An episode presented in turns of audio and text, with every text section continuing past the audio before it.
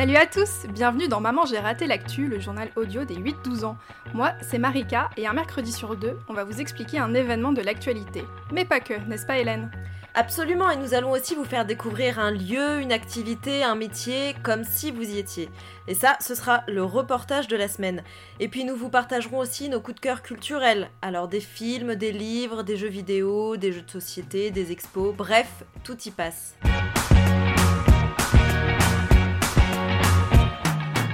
Hello Alors on a encore reçu des messages super gentils cette semaine. Merci à Lilo1984. Et euh, je pense qu'il y a erreur sur le nom. E, E, point virgule, R. oui, c'est étrange en effet. C'est peut-être euh, un nom du futur, mais en tout cas, on accepte tout le monde. voilà, et merci, merci beaucoup à vous pour votre soutien en tout cas. Alors Hélène, de quoi on va parler cette semaine? Je vous propose de faire un point sur le coronavirus, les vaccins, les variants, tout ça, tout ça. Ah oui, c'est toujours utile parce que je trouve ça quand même euh, assez compliqué. Alors euh, pour la question de la semaine, euh, bah, en parlant de compliqué, on va parler de capitalisme. Alors oh. capitali quoi Vous vous demandez sûrement, c'est normal. Et pour terminer, je vais vous parler des femmes scientifiques que les livres d'histoire ont oubliées.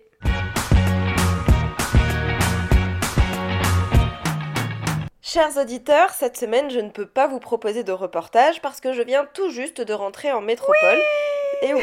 Et oui, Saint-Pierre et Miquelon, c'est fini pour oh. moi, mais je vous en reparlerai sûrement euh, parce que je compte bien y retourner. Bon, Hélène, je, sais que quand tu es en voyage, tu es contente, hein, mais euh, moi, je suis contente que tu reviennes aussi euh, parce que voilà, tu m'as manqué. Mais bon, en tout cas, ça doit te faire bizarre de revenir parce qu'avec le couvre-feu et tous les lieux culturels et sportifs qui restent fermés, la France n'était pas la destination, enfin, en tout cas, la France métropolitaine, c'était pas la destination la plus fun en ce moment.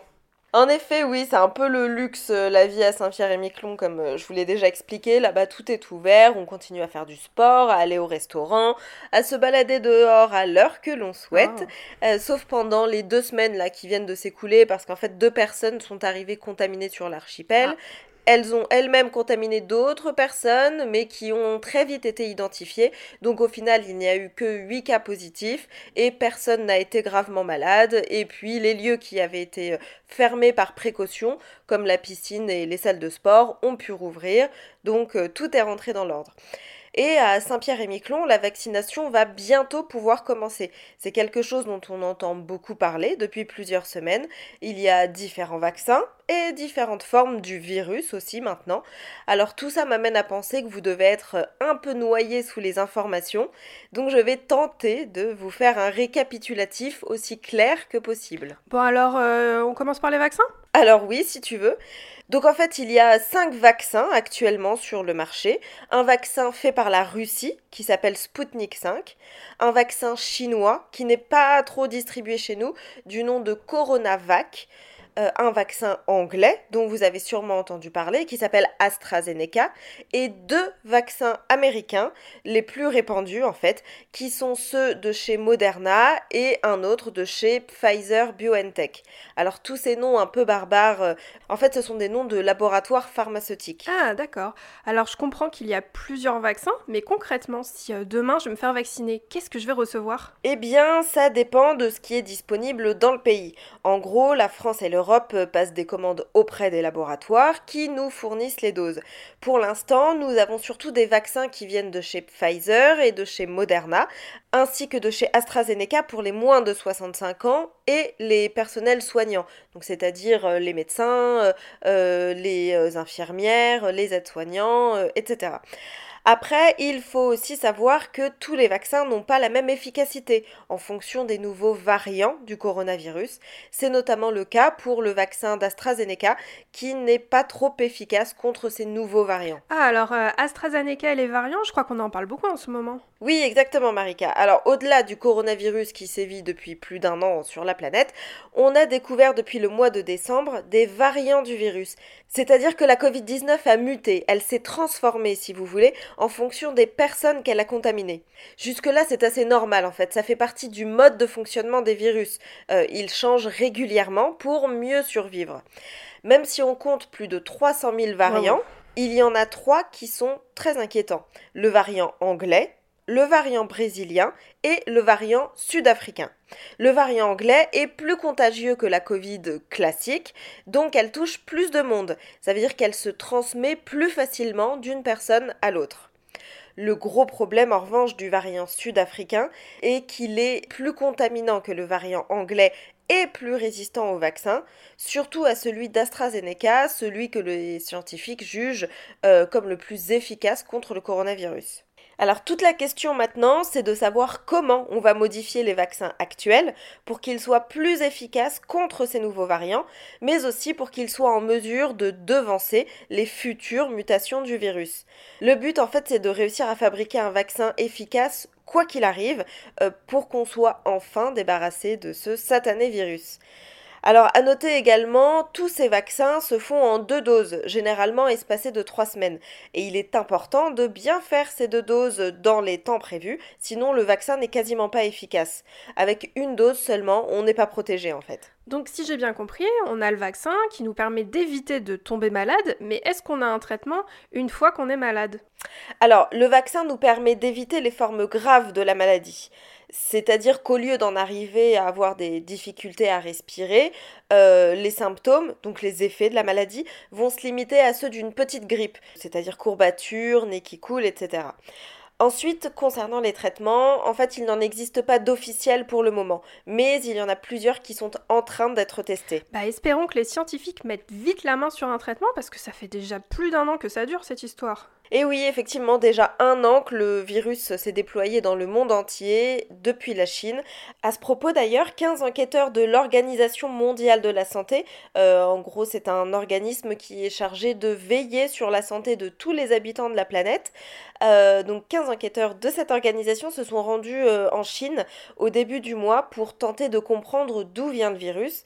Ils se sont donc rendus à Wuhan, dans un laboratoire qui travaille sur les maladies, et puis dans un marché qui vend habituellement des animaux sauvages, destinés surtout à être mangés.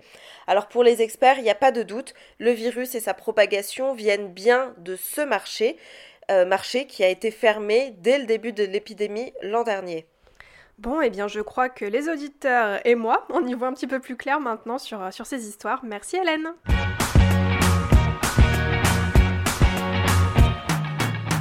Chaque semaine, un jeune auditeur comme toi nous pose une question. Voici la question de la semaine et attention, il va falloir s'accrocher.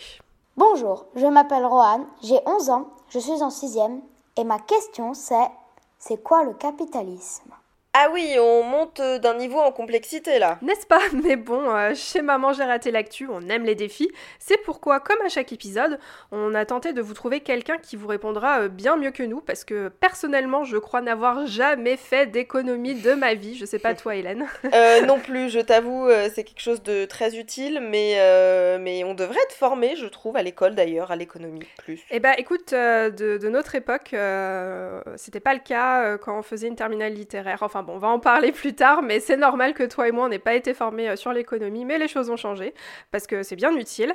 Bon, je vais laisser l'intervenant de cette semaine se présenter. Bonjour, euh, je m'appelle Lucien Bonnière, je suis professeur de sciences économiques et sociales. Alors, c'est quoi les sciences économiques et sociales? Eh bien, c'est tout simple, c'est une discipline comme les maths, comme le français, comme l'histoire géo, l'anglais, etc.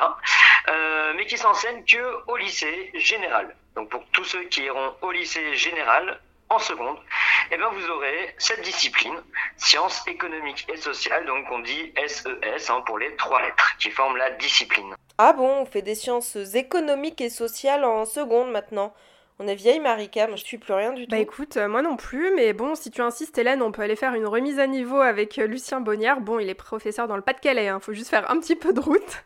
Alors, qu'est-ce que le capitalisme? Alors, c'est une large question. On peut commencer par dire ça déjà. Euh, question qui est extrêmement d'actualité pour autant.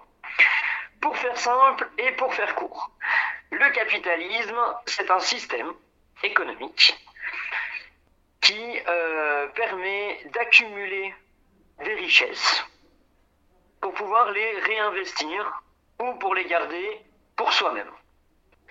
Le but de réinvestir ces richesses, c'est d'en avoir encore plus après, tout simplement.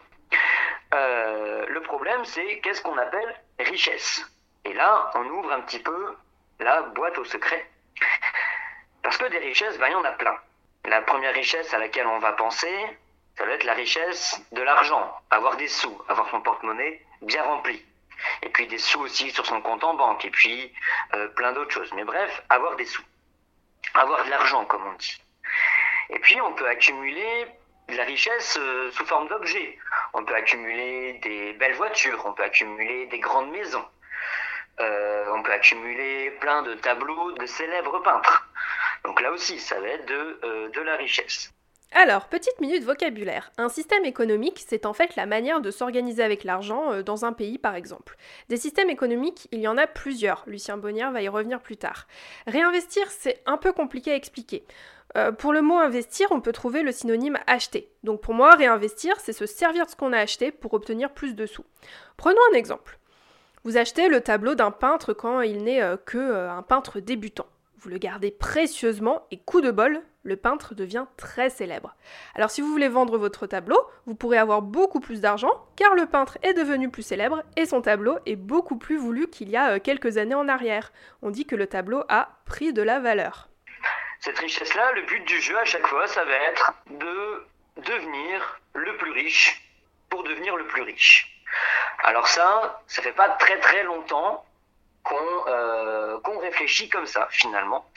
Si on remonte un petit peu dans l'histoire, qu'on fait un petit effort, euh, on va se placer par exemple à la Grèce antique et puis à la Rome antique, sur l'Empire romain. Et eh ben eux, ils pensaient que la richesse, justement, elle permettait, euh, c'était une richesse plus morale. Est-ce que c'était bien ou pas d'être riche? Et puis la richesse servait un petit peu à la communauté. Sous le Moyen Âge sous l'Ancien Régime, le but du jeu de devenir plus riche, c'était pour pouvoir faire la guerre à son voisin. Plus on accumulait de richesses, plus on pouvait les, les réinvestir dans l'armée, dans l'armement, dans les soldats pour leur donner des équipements, etc.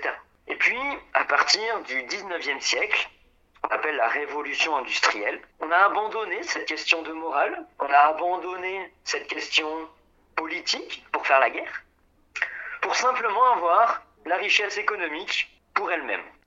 Alors, petit quiz, la révolution industrielle, Hélène, c'était quand? Je prends mon travail de journaliste très au sérieux, donc je suis allée voir dans le Larousse, dans le dictionnaire, oui oui.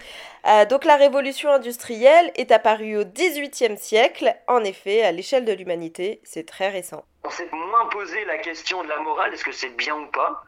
Il y en a plein, ça a donné lieu à plein plein de débats, évidemment. Il y a des gens qui ont dit, ben, le capitalisme, donc ce système d'accumulation de richesses, le capitalisme, c'est mauvais. Il faut le mettre à terre. Il faut que la richesse puisse appartenir à tout le monde. C'est ce qu'on a appelé euh, le communisme, ce que Karl Marx au 19e siècle appelle le communisme. Euh, et il y a d'autres gens qui disent non, la richesse c'est vachement bien, la richesse euh, permet à tout le monde de devenir de plus en plus riche, mais le problème c'est que ça crée des problèmes d'égalité. Justement, ça crée des inégalités. Parce que, ben, si on hérite, par exemple, de parents qui sont très riches, on aura moins de difficultés, nous, à devenir très riches. Tandis que si on hérite de parents qui sont ben, plutôt pauvres, eh ben, on va avoir du mal nous-mêmes à devenir euh, très riches ou bien aussi riches que ceux qui ont hérité. Donc ce fameux Karl Marx, c'est un monsieur avec une belle barbe, on vous laisse regarder, a dit que tout le monde devait travailler pour avoir des richesses, mais qu'au lieu de garder tout pour soi, eh bien, tout le monde en profitait. On ferait une répartition. Comme ça, pas d'inégalité ou de jalousie. Alors comme ça, ça peut sembler sympa, hein, mais ce système euh, communiste, on, ne l'a jamais vécu. Hein. On s'en est rapproché, mais ça a donné plus lieu à des dictatures euh, inhumaines que quelque, quelque chose de vraiment communiste. Et donc on est sous ce capitalisme où la richesse, finalement, elle n'est pas partagée, elle est dictée par ce qu'on appelle la propriété privée. C'est-à-dire que bah, si, euh, si on produit quelque chose pour soi-même, ben, il est à nous. Hein. Il n'y a pas quelqu'un qui va venir nous le voler en disant bah, tu as produit pour la communauté, c'est à la communauté. Ben, il y a des lois qui disent que bah, celui qui a produit, c'est pour lui. Et, euh, celui qui veut l'avoir, eh ben, il a qu'à l'acheter. Et comme ça, ce sera à lui. Donc ce capitalisme, on voit bien que, euh, certes, il nous permet d'être riches parce que nous, nous sommes dans un pays riche, Mais d'autre côté, on, sait hein, qu'il y a des pays pauvres, les pays africains, certains pays de l'Asie également, qui eux sont pas du tout riches, du tout riches, pardon. Et du coup, bah, eux, ils ont du mal avec ce capitalisme parce que ça fonctionne pas. Euh, pour eux, ça fonctionne pas comme ça. Ils ont plus de mal à rentrer dans ce dans ce système économique parce que bah, c'est nous, pays occidentaux, qui avons créé ce, capitalisme et donc ça correspond pas aux manières de penser des gens. Dernier petit rappel, une dictature, c'est un pays où le pouvoir est dans les mains d'une seule personne, et où très souvent les habitants n'ont pas le droit de faire beaucoup de choses, comme euh, tout simplement parler librement, dire ce qu'on veut. Et voilà, je crois pouvoir dire que vous êtes désormais incollable sur le capitalisme. Merci à Lucien Bonnière pour ce mini-cours qui, avouons-le, euh, ne m'a pas fait de mal non plus. C'est toujours bon de savoir comment le monde autour de nous fonctionne. Si tu as d'autres questions à nous poser sur n'importe quel autre sujet, envoie-nous un message audio avec ton prénom, ta classe, ton âge et ta question à mamanjaraté-l'actu@gmail.com. On y répondra avec plaisir.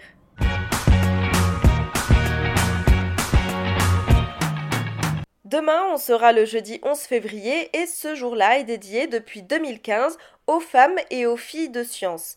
Et oui, il a fallu créer un jour spécial pour mettre euh, les femmes scientifiques à l'honneur, car jusque-là, elles étaient un peu oubliées dans les livres d'histoire. Nombreuses sont celles qui ont travaillé avec des hommes à leur époque, qui ont fait des découvertes, inventé des choses, mais comme les femmes n'étaient pas forcément écoutées ou respectées, ce sont souvent leurs collègues hommes qui ont reçu toute la gloire et la célébrité. Alors je vous propose deux livres pour découvrir quelques-unes de ces femmes qui ont changé notre quotidien. Le premier s'adresse aux plus jeunes d'entre vous. Il s'appelle Les inventrices et leurs inventions. Il coûte 14 euros. Par exemple, savez-vous que les seringues médicales, le lave-vaisselle ou encore le Wi-Fi ont été inventés par des femmes? Ah bon? Personnellement, je n'en savais rien et ce n'est qu'un tout petit aperçu de tout ce que vous allez découvrir. Les dessins sont chouettes et les explications sont claires. Pour les plus âgés d'entre vous, j'ai un second livre à vous conseiller. Alors il faut être un peu plus grand pour le lire parce qu'il y a plus de mots compliqués notamment. Il s'appelle Les Découvreuses, 20 destins de femmes pour la science. En fait, c'est sous forme de BD pour raconter l'histoire de cinq femmes, dont Marie Curie. Ça doit te rappeler quelque chose, Marika oui. Et pour les 15 autres, il s'agit de fiches illustrées avec des tas d'explications. Donc il y est question de femmes physiciennes, astronautes, chimistes euh, ou encore euh, génies de l'informatique, entre autres. Alors je répète, euh, ce livre est moins facile que le premier, mais il est vraiment très très réussi. Et celui-ci coûte 17 euros. Alors bien évidemment, tout ce dont nous avons parlé dans cet épisode sera présent dans la description. Pour suivre tout ce qui se passe chez Maman J'ai raté l'actu, rendez-vous sur nos réseaux sociaux, Facebook, Instagram et Twitter. Pensez à nous envoyer une question, nous y répondrons dans un prochain épisode. Si vous voulez nous aider, partagez cet épisode autour de vous et mettez-nous 5 étoiles sur la plateforme sur laquelle vous nous écoutez, par exemple Apple Podcast. Prochain épisode le 24 février. bye. bye.